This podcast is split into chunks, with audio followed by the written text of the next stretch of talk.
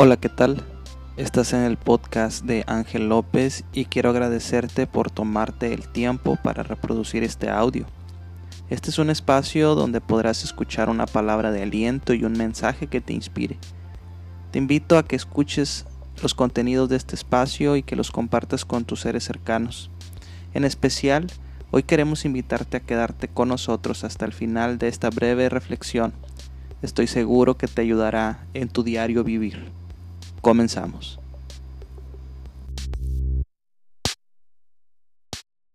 Hoy pues vamos a hablar de un tema muy interesante que se llama En busca de la felicidad. ¿Cuántos han visto esa película? Todos queremos ser felices, ¿verdad que sí? Queremos ser felices con la pareja de nuestra vida, los varones con su esposa, las damas con sus maridos. Todos quieren ser felices, queremos ser felices este, con, con lo indispensable, con dinero, con una casa, con un coche. Todos andamos buscando por ahí la felicidad. Buscamos la felicidad en la diversión, en la distracción, en los clubes sociales, en, en la belleza, en el cuerpo, en los placeres. En todo buscamos la felicidad. Siempre el humano tiene una tendencia por buscar la felicidad. Y hubo alguien que se dedicó a estudiar este, esta búsqueda, que está en Eclesiastés capítulo 1, y él dijo, a ver, me voy a proponer a buscar y a disfrutar de todos los placeres que hay debajo del cielo. Y dice Eclesiastés 1.8, que después de haber hecho todo eso, dice, todas las cosas son fatigosas más de lo que el hombre puede expresar Nunca se sacia el ojo de ver ni el oído de oír. ¿Cuántos se han pasado, usted, cuántos hemos pasado horas y horas viendo Facebook? Horas y horas viendo eh, este, series de Netflix. Horas y horas viendo, cuando yo era niño no existía Netflix, existía este, este, casos de la vida real existía Ventaneando, existía Pepillo Origel, existían esas cosas. Existía este, la, trilogía del Canal 5. ¿Cuántos se acuerdan de la trilogía del Canal 5? Este, cuando recién eh, trajeron las, las series de los Power Rangers o, Goku y todo eso, ¿no? Entonces, pasamos horas y nunca nos llenamos, nunca nos saciamos de comer, de tomar refresco. Podemos acabarnos, uno, una sola persona, podemos terminarnos unos cuatro o cinco litros de refresco. Y así como no queriendo, no, pero nunca se sacia el vientre, nunca se sacia el ojo, nunca se sacia el oído de estar escuchando chismes, de estar escuchando eh, bromas, eh, comentarios obscenos, nunca nos saciamos, podemos estar y estar escuchando, escuchando todo eso. Y, y Salomón dijo que él encontró, después de haber haberse permitido disfrutar de cada placer que hay en esta tierra, dice que encontró que todo eso es fastidioso más, más de lo que el hombre puede expresar. Nunca se sacia el ojo de ver ni el oído de oír. Y yo les he platicado cuando yo pensé que por tener un coche yo iba a ser feliz. Y cuando tuve el coche dije, es que no fui feliz porque no era del año. Y cuando me compré el coche del año dije, sí, pero ya pasó un año, ya se hizo viejito, quiero otro más reciente. Y cuando es que yo he ido, he ido, nada más al río Bravo o al río del Moral o de Jiménez, pero cuando un día yo vaya a la playa, seré verdaderamente feliz. Y cuando fui a la playa me encontré que eso pasa rápido y cuando menos te das cuenta, ya estás de nuevo en tu casa y todas esas cosas terminan. Dice Eclesiastés capítulo 1, versículo 12, yo el predicador fui rey sobre Israel en Jerusalén y di mi corazón a inquirir y a buscar con sabiduría sobre todo lo que se hace debajo del cielo. Este penoso trabajo dio Dios a los hijos de los hombres para que se ocupen en él. Miré todas las obras que se hacen debajo del sol Y he aquí, todo ello es vanidad y aflicción de espíritu. Lo torcido no se puede enderezar y lo incompleto no puede contarse. Hablé yo en mi corazón diciendo, he aquí yo me he engrandecido y he crecido en sabiduría sobre todos los que fueron antes de mí en Jerusalén. Y mi corazón ha percibido mucha sabiduría y ciencia y dediqué mi corazón a conocer la sabiduría y también a entender las locuras y los desvaríos los desvaríos, conocí que aún esto era aflicción de espíritu. Esto lo interpreto yo como cuando uno siempre quiere ganar el debate. No, yo sé más. Yo sé más y eso no es así, tú estás equivocado y uno a veces se prepara para ganarle la disputa al vecino, al amigo, a la pareja. Pero, ¿qué sientes, siéndome sincero? ¿Qué sientes cuando le ganas el pleito a tu pareja? ¿No es cierto que te queda esa insatisfacción? Híjole, no, es que lo ofendí, me pasé de haberle dicho eso, me hubiera quedado callado. O sea, como quiera, aunque ganamos, no nos hace a ganarle.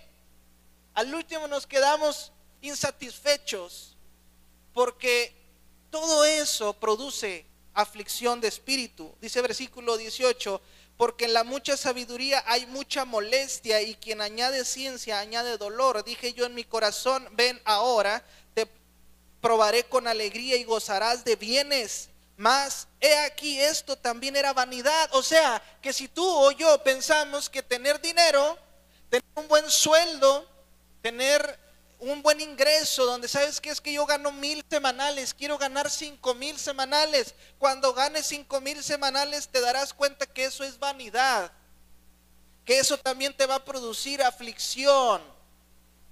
Porque entre más quieres ganar, entre más quiero ganar, más me tengo que pelear con el cliente. Tengo que atender a más clientes para ganar más. Entonces, ¿sabes qué? Voy a cerrar el negocio temprano. Como quiera, va a ser tedioso. Dice más adelante, a la risa dije, enloqueces y al placer, ¿de qué me sirve esto?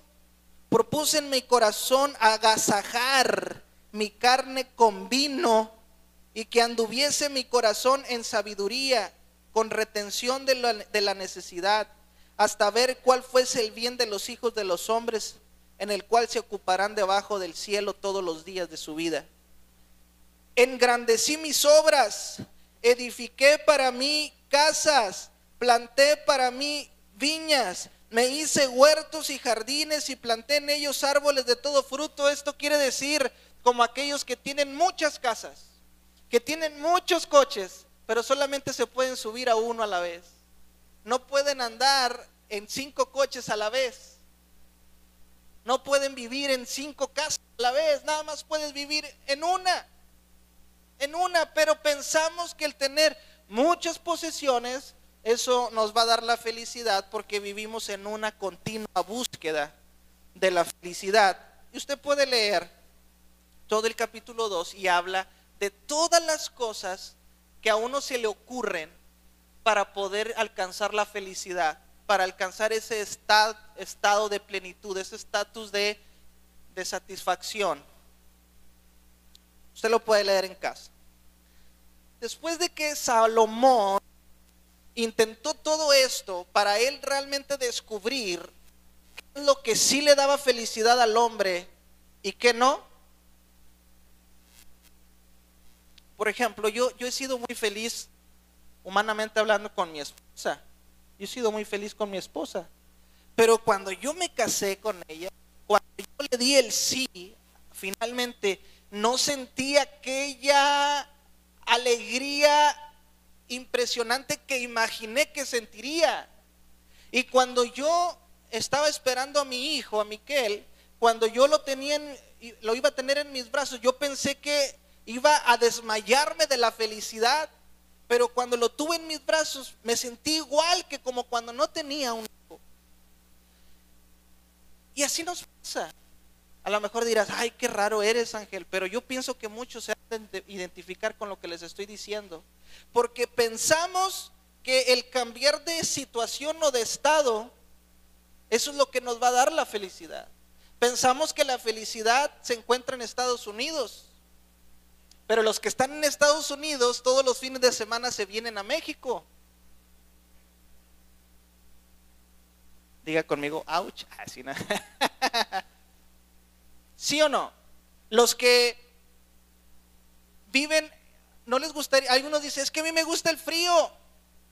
Y está el frío, decimos, ay no, mejor que haga poquito calor. Cuando eres niño quieres ser adolescente. Cuando eres adolescente quieres ser joven. Cuando eres soltero quieres casarte y cuando estás casado te quieres divorciar. ¿Sí o no? Porque piensas que el, el, estado o la condición en la que no estás es la que te va a dar la plenitud, pero Salomón dice que no es así. No, no es así. No pienses que porque ahorita estás en esta condición, eso es lo que te mantiene en tristeza. No, no es eso. Sino que es una cuestión en nuestra mente. Es una, una cuestión de nuestras convicciones. Entender que nunca encontraremos la felicidad plena en este mundo. Porque este mundo es vanidad. Porque este mundo es pasajero. Todo se termina. ¿Cuántos de ustedes han tenido mucha, mucha, mucha, mucha, mucha hambre? Imagínate lo que más te gusta. Un corte de costillita o de tibón o de aguja norteña o de short rib. Y tienes mucha, mucha, mucha hambre. Pero solamente el primer bocado, los primeros dos o tres bocados son los que te dan placer. Los demás ya nada más estás comiendo porque dices, no, me la tengo que acabar porque compré mucho de y me lo tengo que tomar o comer. O sea, realmente el placer de comer, de degustar un alimento dura muy, muy, muy, muy poquito. Se termina rápidamente. Una hamburguesa o lo que se te antoje más, se termina muy rápido. Entonces, ¿cuál es el problema? Si yo estoy en una constante búsqueda de la felicidad, ¿dónde voy a encontrar la felicidad? Ok, primeramente está en Dios, está en el más allá está en la vida eterna. Allá es donde encontraremos la felicidad. Pero mientras lleguemos a ese destino, mientras estemos en esta tierra, ¿cómo le hago para combatir? ¿Cómo le hago para resistir esas sensaciones, esos sentimientos? Por eso ahorita los jóvenes y muchas personas, no nada más jóvenes, pero es algo que se ve muy fuertemente expresado en la vida de los jóvenes, la depresión. Los jóvenes se deprimen porque piensan que por tener novia o novio ahí van a encontrar la felicidad y resulta que cuando andan de novios andan peleando y sienten que no los quieren y ah, es que no me mandaste mensaje y me dejaste en visto. Ahorita es más tormentoso porque antes no existía el visto, pero ahora me dejaste en visto y no me contestaste. Te tardaste media hora en responderme, ¿qué estabas haciendo? Y viene un tormento Porque les ha pasado, ¿verdad? De que, ¿por qué no me, qué estabas haciendo? Duraste, te vi en línea. Yo, mis hermanos, el otro día mi primo me dice, me habla, hasta me tuvo que hablar el primo y me dijo, primo, oiga, ¿qué hace tanto en el WhatsApp, primo? Lo veo todo el día en línea y le digo, no hombre, no creas que lo tengo, no estoy mensajeando, pero como lo abro en la, en la pantalla de la laptop, parece que estoy en línea, pero a veces yo estoy acá haciendo cosas del trabajo y está ahí, ¿verdad?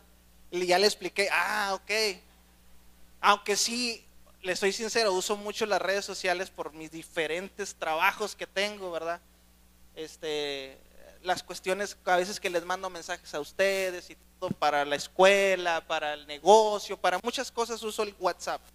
Pero no siempre es que esté en línea, ¿verdad? Yo sé que a lo mejor, ah, mira, ya le mandé el mensaje al pastor y no me contestó, y ahí está en línea y no me contesta, pero es que a veces no estoy en el celular, pero como está abierta la aplicación ahí. Entonces, no es cierto que nos metemos en esos conflictos de que es que no me mandó el mensaje, o, ah, mira, ah, yo ya vi que puso algo en Facebook.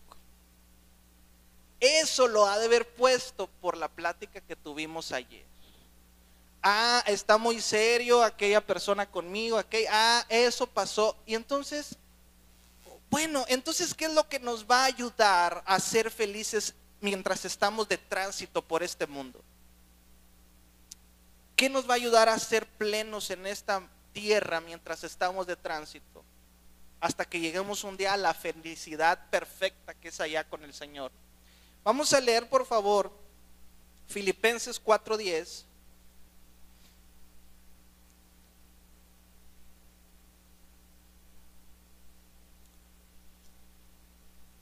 Dice la escritura, en gran manera me gocé en el Señor de que ya al fin habéis revivido vuestro cuidado de mí, decía Pablo a los Filipos, porque por alguna razón los Filipos habían dejado de proveerle una cierta ayuda que, que le daban a él.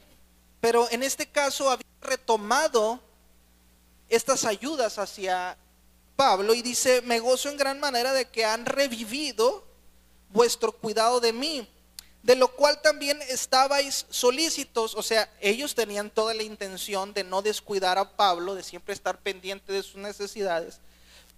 Por alguna razón habían tenido que interrumpir esta ayuda. Y ustedes estaban con la mejor intención de hacerlo, pero les faltaba la oportunidad. No lo digo porque tenga escasez, pues he aprendido a contentarme, diga conmigo, contentarme, cualquiera que sea mi situación. Sé vivir humildemente y sé tener abundancia. En todo y por todo estoy enseñado, así para estar saciado como para tener hambre, así para tener abundancia como para padecer necesidad todo lo puedo. Entonces nos sabemos a la perfección Filipenses 4:13, ¿verdad? Bueno, por ahí decía alguien, me dispenses 4:13. Sabemos, todo lo puedo en Cristo que me fortalece, pero ¿qué le antecede a este versículo? Le antecede la capacidad de adaptarnos a las diferentes circunstancias que nos presenta la vida. A entender que no porque estés en escasez, a entender que no porque estés pasando una aflicción, a entender que no porque estés pasando un momento adverso en tu vida quiere decir que Dios no está contigo, o quiere decir que no lo vas a resistir, o quiere decir que no lo vas a soportar. Debemos aprender a contentarnos cualquiera que sea nuestra situación. Si hoy estás trabajando, qué bueno, alégrate por tu trabajo. Pero hay quienes dicen, ay, no quisiera trabajar. Yo quisiera, la verdad, no sé cuántos de ustedes, pero yo quisiera estar acostado todo el día en mi casa, de lunes a domingo. Y a veces me dan ganas de ir a recursos humanos a presentar mi renuncia, pero después me acuerdo que yo le pedí a Dios que me diera un trabajo y Él me lo dio y me bendijo y se me pasa. Pero a veces me dan ganas de tirar la toalla. Me dan ganas de, de ser desempleado. Pero cuando estaba desempleado se sentía bien feo no traer ni para los pañales y la leche. Entonces cualquiera que sea tu situación debes aprender a contentarte, a disfrutar el momento que Dios te regala. Ahorita que estás soltero, disfruta la soltería. Ahorita que eres jovencito, jovencita, disfruta tu juventud. Ahorita que ya estás casado, disfruta a tu esposo, a tu esposa, a tus hijos, a tu familia. Ahorita que a lo mejor ya eres abuelo, disfruta a tus nietos. Disfruta el momento que Dios te regala ahora, en el hoy, en el ahora. Debemos aprender a contentarnos cualquiera que sea nuestra situación. Y entonces se aplicará en nosotros el todo lo puedo en Cristo que me fortalece. ¿Cuántos dicen amén? Ok, ahora, dice aquí que Pablo había descubierto el secreto de ser feliz. Cuando Pablo está escribiendo todas estas cosas, la mayoría de sus cartas fueron escritas cuando él estaba prisionero. ¿Tú te atrevías a tener ánimo, entusiasmo cuando estás en la cárcel? Cuando estás siempre en el riesgo de que te golpeen, de que hagan cosas contigo ahí dentro de la prisión? ¿Crees que en esas circunstancias tú dirías, estoy contento por la situación que tengo? ¿Verdad que es difícil? Pero Pablo aprendió a contentarse cualquiera que fuera su circunstancia, cualquiera que fuera su situación. Y él escribía estas frases cuando estaba en la cárcel, cuando a diario lo azotaba a diario lo sacaban a darle en la espalda con una vara y en otras ocasiones con látigo. Dice que fue azotado muchísimas veces. Hay quienes comentan o sugieren que parte de lo que él decía que tenía un aguijón, que le decía al Señor que se lo quitara, pero que se basta, que, eh, que el Señor le decía, bástate mi gracia, porque él decía, Señor, yo he rogado al Padre que quite este aguijón. Hay, hay quienes dicen que eran las llagas que tenía en sus espaldas de tantos azotes y él quería ser sano de las heridas que tenía en la espalda. Pero Dios no le quitaba esa tortura.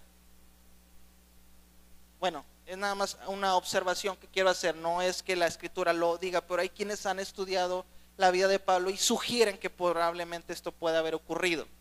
Que el aguijón que él tenía es unas heridas muy profundas que había en sus espaldas que no terminaban de sanar a causa de los azotes que recibía diariamente. Entonces, cuando él estaba siendo torturado y azotado, ¿a cuántos de ustedes su mamá les llegó a dar con el cinturón? La vara. ¿Cómo se sentía? Un día yo llegué a un convenio con mi madre y le dije, madre, por favor, solo tres. Solo tres. Pero yo era muy gritón y muy llorón. Y me ok, pero no quiero que estés escandaloso. Porque si estás haciendo más, te voy a dar más. Ok, mano. Entonces yo mordía una almohada para que mi mamá me corrigiera. Pero cuando me daba el primero,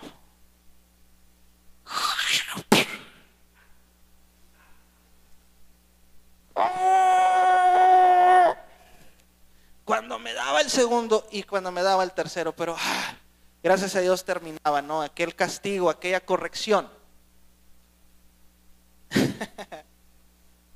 Ahora imagínense en la espalda, porque me daba en las pompis, ¿verdad? Ah, en las pompis, en las pompis aguantan mucho, por eso es la que usamos para las inyecciones, porque la pompi aguanta mucho. Pero la espalda, en la espalda y 39 azotes diarios. Era algo bien difícil, pero él decía, he aprendido a contentarme aún que estoy siendo azotado diariamente. Estoy contento por padecer la causa de Cristo. Me alegro, me emociono, me da alegría, me, me, da felicidad saber que este padecimiento es por causa de aquel a quien sirvo. Y él se alegraba y se contentaba por eso. Y él decía, todo lo puedo en Cristo que me fortalece. Y si es necesario que me azoten más, recibiré más azotes por causa de Cristo. Porque todo lo soportaré por amor a Cristo. ¿Quién podrá separarme del amor de Cristo? Decía Pablo. Nada podrá separarme del amor de, de Dios, de Cristo. Ni hambre, ni tribulaciones, ni naufragios, nada. Ni la muerte me separará del amor de Dios, del amor de Cristo. Entonces, el problema está en que no hemos aprendido a contentarnos cualquiera que sea tu situación. Debemos aprender. Ahora dices, me ha costado Ángel, porque sí le he pedido a Dios que Él me dé alegría aunque esté pasando adversidades. Todavía no he aprendido a contentarme cualquiera que sea. Mire, les voy a dar algunos ejemplos básicos. Si tú no tienes para comprarte un tibón o un ribeye o un short rib, aunque te compres un bistecito del cero, alégrate con ese bistec del cero. Si no tienes para comprarte una banana split, pero te puedes comprar un conito de seis pesos, alégrate con ese conito. Si no puedes comprarte una nieve de una marca importante, aunque te compres la de HB, alégrate con esa nieve. Alégrate, di qué bueno. Aunque no puedas comprarte un coche más nuevo, alégrate con el que tienes. Porque yo decía antes, es que yo quiero la camioneta que tiene aquel, pero hay muchos que quisieran tener mi cochecito. Entonces tengo que aprender a agradecer lo que tengo porque muchos quisieran tener lo que tengo ahora. Pero a veces nos enfocamos en querer adquirir lo que tiene el otro y nuestra posible felicidad radica en obtener lo que tiene aquel porque lo vemos en su coche, porque lo vemos en su gerencia, en su gerencia, en su posición laboral, y decimos, él como es gerente y vive en la retama o vive en tal fraccionamiento, él por eso es feliz. El otro día me tocó ir a la casa de un médico a la retama y el patio de su casa es particular. Ah, no es cierto. No, el patio de su casa, el patio de su casa atrás tiene una alberca y tiene un, un, piso y tiene una cocina con granito. Él es un doctor que tiene una clínica allá en el centro. Dije, wow. Y, y, chavo, chavo, jovencísimo. Yo creo que si no era de mi edad, a lo mejor un poquitito más grande, pero no, no llegaba ni a los 38 años. Y con un casonanón, y llegó en una F-150 del año, y su señora salió en un atajo de la, de la casa. dije, ay, qué padre, qué padre, cómo quisiera tener, pero aún entre los ricos hay quienes es más, es más rico que otro rico, como el dueño del hospital. Es un hombre sumamente rico aquí en la ciudad y yo creo que en todo el estado. O sea, aún en los médicos hay quien es mucho más rico que el otro. Entonces, siempre habrá alguien que tenga algo que tú no tienes, pero tú muchas veces tienes algo que carece otra persona y por eso debes agradecer al Señor. Ok, entonces no hemos aprendido cómo le hacemos para resolver esto. Vamos a leer Proverbios, mm, capítulo 30. ¿Cuántos me están siguiendo hasta aquí? ¿Están contentos o están tristes o ya se aburrieron? Eso. Proverbios 30. Fíjense la oración que hizo este, este varón de Dios. Proverbios 37. Dice, dos cosas te he demandado. No me las niegues antes que muera. Vanidad y palabra mentirosa aparta de mí. No me des pobreza ni riquezas. Manténme del pan necesario. No sea que me sacie y te niegue y diga quién es Jehová. O que siendo pobre hurte y blasfeme el nombre de mi Dios.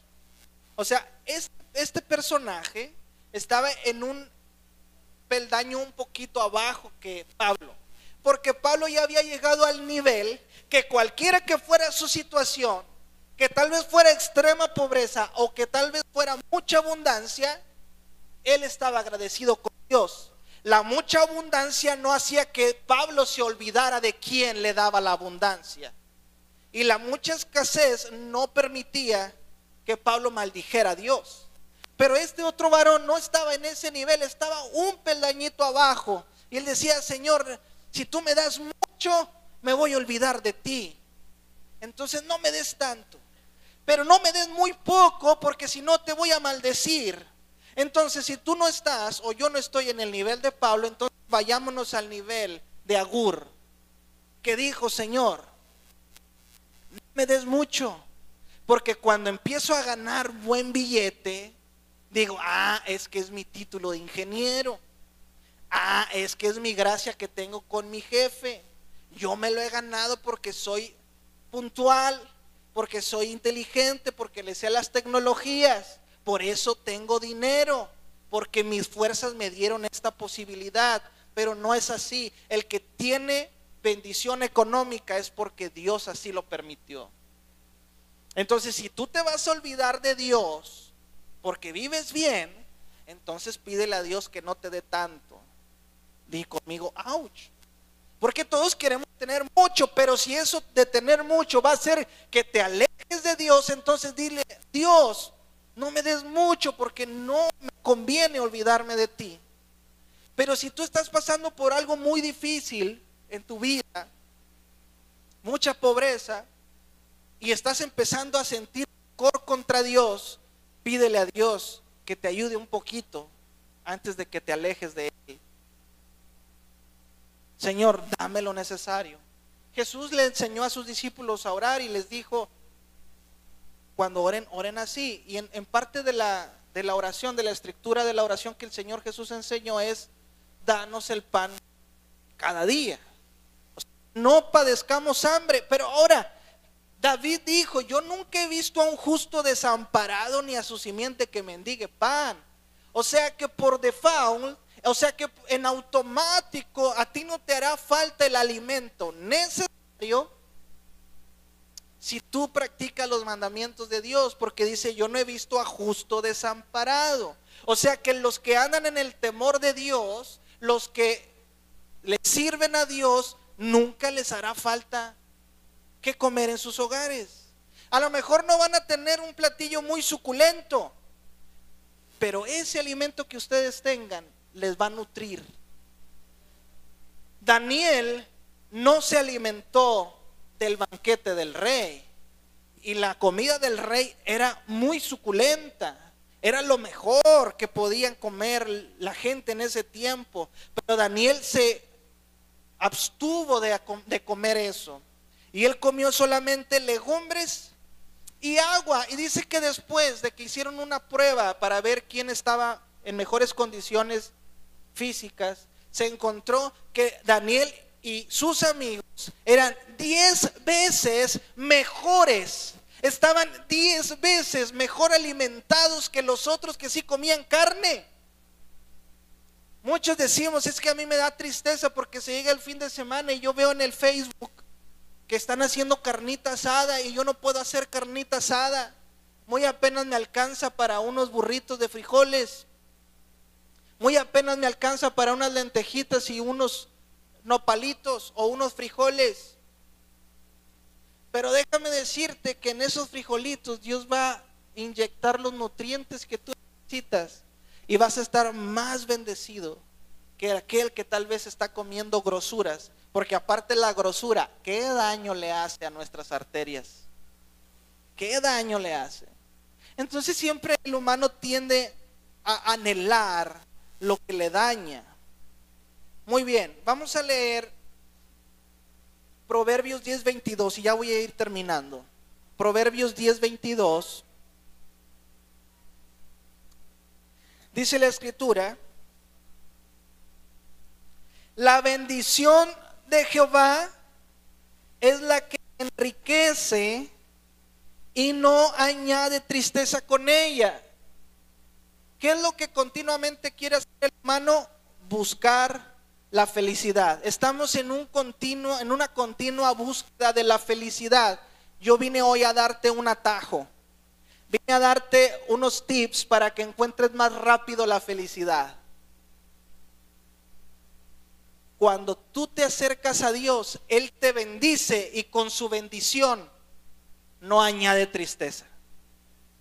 Entonces, sírvele a Dios, entrégate a Dios y tú estarás siempre contento siempre te sentirás satisfecho. No me acuerdo quién me, platicó en estos días, quiero recordarlo, eh, pero me decía, eh, ah, ya me acordé, en la reunión que tuvimos el martes en casa de nuestros hermanos Chuey, decía una persona que estaba ahí, dice, yo le brindé ayuda a alguien y si vieras qué bien me sentí, porque cuando uno da y cuando uno hace lo que Dios quiere que hagamos, cuando uno está cerca de Dios, cuando uno está haciendo la voluntad de Dios, uno se siente pleno. Más que tener millones en el banco, más que tener un coche del año, más que tener todos los vehículos que se nos antojen, más que ir a los mejores restaurantes, cuando uno hace la voluntad de Dios, Dios no añade tristeza con eso.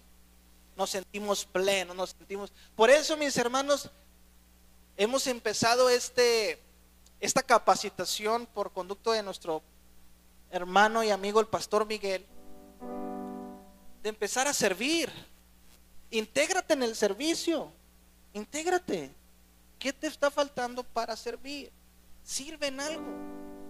Porque cuando tú sirves, cuando tú das, eso te da contentamiento. Ayer el equipo que le estaba en el turno para hacer el aseo, me manda un mensajito, me dice, pastor, no hay mejor satisfacción que servir a Dios. Aunque sea haciendo el aseo en el baño, haciendo el aseo en el, en el piso de la iglesia, pero me voy contento, contenta, porque me sentí útil, porque pude aportar, porque pude servir. Entonces, intégrense mis hermanos al servicio, porque cuando ustedes sirven, viene contentamiento a su corazón. cuando ustedes sirven, cuando son útiles, porque para eso fuimos creados, para ser útiles. Cuando nos sentimos inútiles, nos sentimos rechazados, nos sentimos excluidos, nos sentimos que no servimos. ¿Para qué estoy aquí si no sirvo para nada? Nadie me necesita. Bueno, indispensable sirviendo. ¿Sabían ustedes que la mejor manera de volverte indispensable es sirviendo? Porque a nadie le gusta servir. Entonces, hay mucha necesidad de servidores. Porque cuando no está el servidor fiel, entonces es difícil buscar a un servidor. Por eso los servidores, yo en lo personal sí considero que son indispensables. ¿Qué son servidores? Aquellos que se dan por los demás. Ayuden en lo que ustedes puedan. Ahora, no solamente aquí, un día también le platicaba yo a alguien, le decía, ayuda a tu mamá, haz el aseo. Si tu mamá te pide que le recojas, le tiendas la cama, tiéndesela. Si quiere que barras, barre. Si quiere que lave los trastes, lávale los trastes. Sirve en tu casa a tu abuelito, a tu abuelita, a tu mamá, a tu papá, a tus hermanos. Sírvelos. Y entonces te sentirás pleno y te dará Dios contentamiento porque dirás, soy útil, pude alegrar el corazón y la vida de alguien más. Y hay veces que no necesitas hacer grandes cosas. A veces contraer un chocolate. Ayer alguien me dio un dulcecito de leche cuando lo tomé y me dio la mitad, y cuando lo tomé, si vieran qué bonito se siente. Ahora, ¿cuánto puede costar un dulce, un dulce de leche? Ayer mi hijo me dice, papá, ¿me compras un dulce? Sí, y voy. Y veo pues ahí todos los de marcas reconocidas, ¿verdad? Hay unos chocolates que cuestan hasta 30 pesos. Pero vi uno nuevo que costaba 7.50 vamos a comprar este. Me voy a comprar uno yo y le voy a comprar uno a mi hijo. Ten, hijo. Y cuando me lo comí, ah, sabía tan delicioso como aquel chocolate que yo anhelaba cuando tenía 7 años. Que en aquel tiempo ese chocolate, y no digo marcas, pero aquel chocolate que comía yo de niño, me sabía tan delicioso, pero ahora está muy carísimo. Y cuando yo lo vi que él se comió ese chocolate, me dio mucha alegría porque dije, mira, qué bonito. O sea, a lo mejor no fue el gran chocolate, no le traje una caja de chocolates. Pero un niño está contento con algo muy pequeño. Lo que las maestras organizaron para nuestros niños allá afuera, tal vez dices, pudimos haber hecho mucho más. Pero ellos están felices. Por eso el Señor Jesús también decía que fuéramos como niños, porque los niños se contentan con cualquier cosa. El niño está feliz con estar con sus papás y sus abuelitos. El niño no necesita, él no sabe de colores de playa, el niño no sabe de, de marcas, el niño no sabe de colegios, no sabe de nada de eso. El niño, la niña quiere estar con su papá y su mamá. Ellos son felices teniendo a sus héroes cerca. Debemos ser como niños una vez más. Dice Proverbios 15, 15. ¿Qué horas son? Muy bien. Hay que ir terminando. Voy a apresurarme. Proverbios 15, 15 dice, todos los días del afligido son difíciles. Mas el de corazón contento tiene un baquete continuo. O sea que el que anda amargado todo el tiempo es un tormento todos los días para él. Porque siempre se anda fijando en lo que no tiene en lugar de agradecer lo que tiene. Dice por ahí alguien, es que no es que estés deprimido, estás distraído. No estás deprimido, estás distraído enfocándote en todo lo que no tienes y has dejado de valorar lo que sí tienes. Ama lo que Dios te dejó. Hubo cosas que Dios te quitó. Hubo cosas que Dios se llevó. Pero no añores lo que no tienes. Ama lo que tienes. No se trata de tener todo lo que queremos, sino de querer todo lo que tenemos.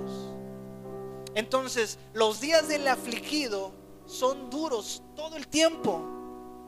Todos los días del afligido son difíciles, mas el de corazón contento tiene un banquete continuo. ¿Quién es el del corazón contento? El que aprendió a contentarse cualquiera que fuera su situación.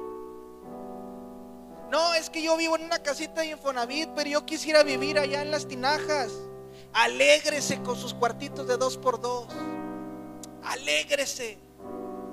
Porque hay quienes viven en casitas de tarimas. En casitas cubiertas de triplay. Yo, yo veo las iglesias donde están mis amigos allá en San Antonio. Iglesias donde tienen un super equipazo donde tienen computadoras, donde tienen equipo para los músicos, donde tienen una producción tremenda del servicio. Y yo quisiera, pero después me borro el cassette y digo, me voy a contentar lo que Dios me ha permitido tener. Porque cuando amo lo que tengo, me preparo para recibir lo que no tengo. Cuando amamos lo que tenemos, entonces Dios nos prepara. Eso dice la escritura. En lo poco eres fiel, en lo mucho te pondré. Si no amas esto que tienes, no estarás listo para recibir algo más grande. Muy bien. Dice el versículo 16, mejor es lo poco con el temor de Jehová que el gran tesoro donde hay turbación. Un día trajimos a, Flavio César a un evento de adoradores. No sé si cuántos conozcan a Flavio César, pero fue uno de los cantantes de, Mercurio allá por los años noventas. Y él es uno, es uno de los actores que hizo Confidente de Secundaria. No sé cuántos se acuerdan de esas. Bueno, los más mayorcitos, los que son de los ochentas, espero que se acuerden. Pero él se convirtió al Señor y un día lo trajimos, en el 2013 lo trajimos a un evento de adoradores. Y él platicó todo lo que él vivía. Dice que y puso los videos de cómo las muchachas se desmayaban cuando entraba a escena Flavio César. Gritaban ¡Ah! y se desmayaban. Caían desvanecidas las muchachas, enloquecidas por este chavo. Y dice que él viajaba en aviones y tenía siempre, llegaba a hoteles con las suites principales y tenía todo. Todos los días él se drogaba con cocaína. Él pasaba una noche con dos o tres mujeres diferentes y al día siguiente, en una semana él tenía placer con 10, 15 mujeres. Pero dice que cuando él quedaba solo en la habitación del hotel, él sentía un vacío tan profundo, un vacío tan enorme. Y ahora él ya no gana ese dinero que ganaba en los ochentas, en los noventas. Ahora él se dedica a predicar la palabra de Dios. Pero dice, si vieran ahora cómo me siento, me siento feliz me siento contento. Todo el tiempo estoy feliz porque estoy haciendo lo que Dios me llamó a hacer, que es predicar su palabra. Mejor es lo poco con el temor de Jehová que el gran tesoro donde hay turbación. Mejor es la comida de legumbres donde hay amor que de buey engordado donde hay odio.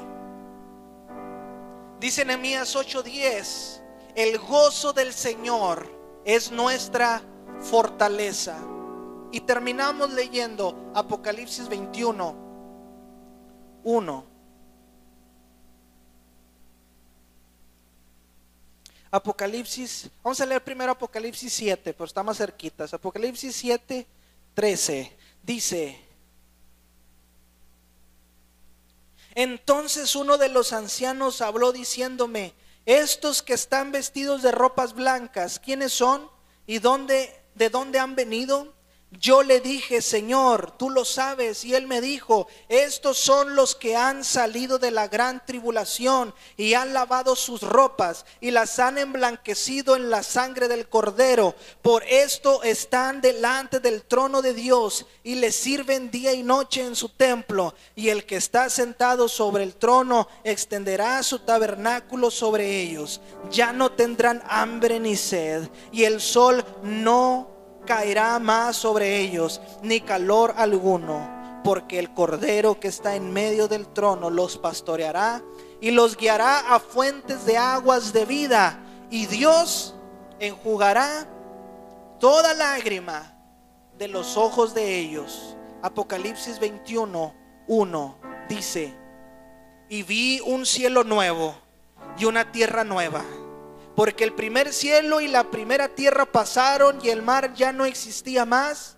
Y yo, Juan, vi la, la santa ciudad, la nueva Jerusalén, descender del cielo de Dios, dispuesta como una esposa ataviada para su marido y oí una gran voz del cielo que decía, es, he aquí el tabernáculo de Dios con los hombres, y Él morará con ellos, y ellos serán su pueblo, y Dios mismo estará con ellos como su Dios. Enjugará Dios toda lágrima de los ojos de ellos, y ya no habrá muerte, ni habrá más llanto, ni clamor, ni dolor, porque las primeras cosas pasaron. Y el que estaba sentado en el trono dijo, he aquí yo hago nuevas todas las cosas. Y me dijo, escribe porque estas palabras son fieles y verdaderas. Y me dijo, hecho está, yo soy el alfa y la omega, el principio y el fin.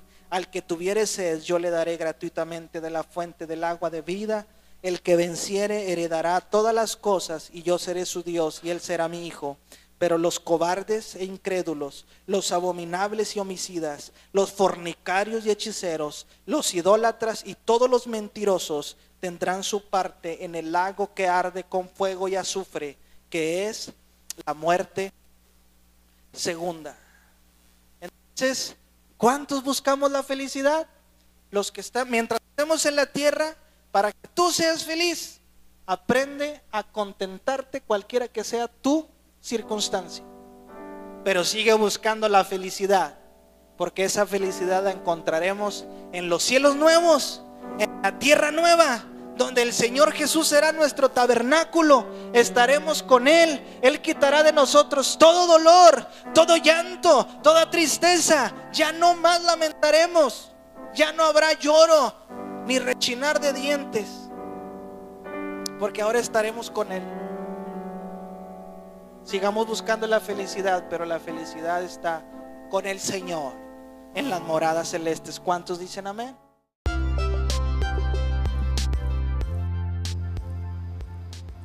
Muchísimas gracias por quedarte hasta el final de este audio. Espero que haya sido de tu agrado y que estés pendiente de próximos contenidos. No se te olvide dejarnos tus comentarios y compartir estos audios con alguien más. Dios te bendiga. Hasta pronto.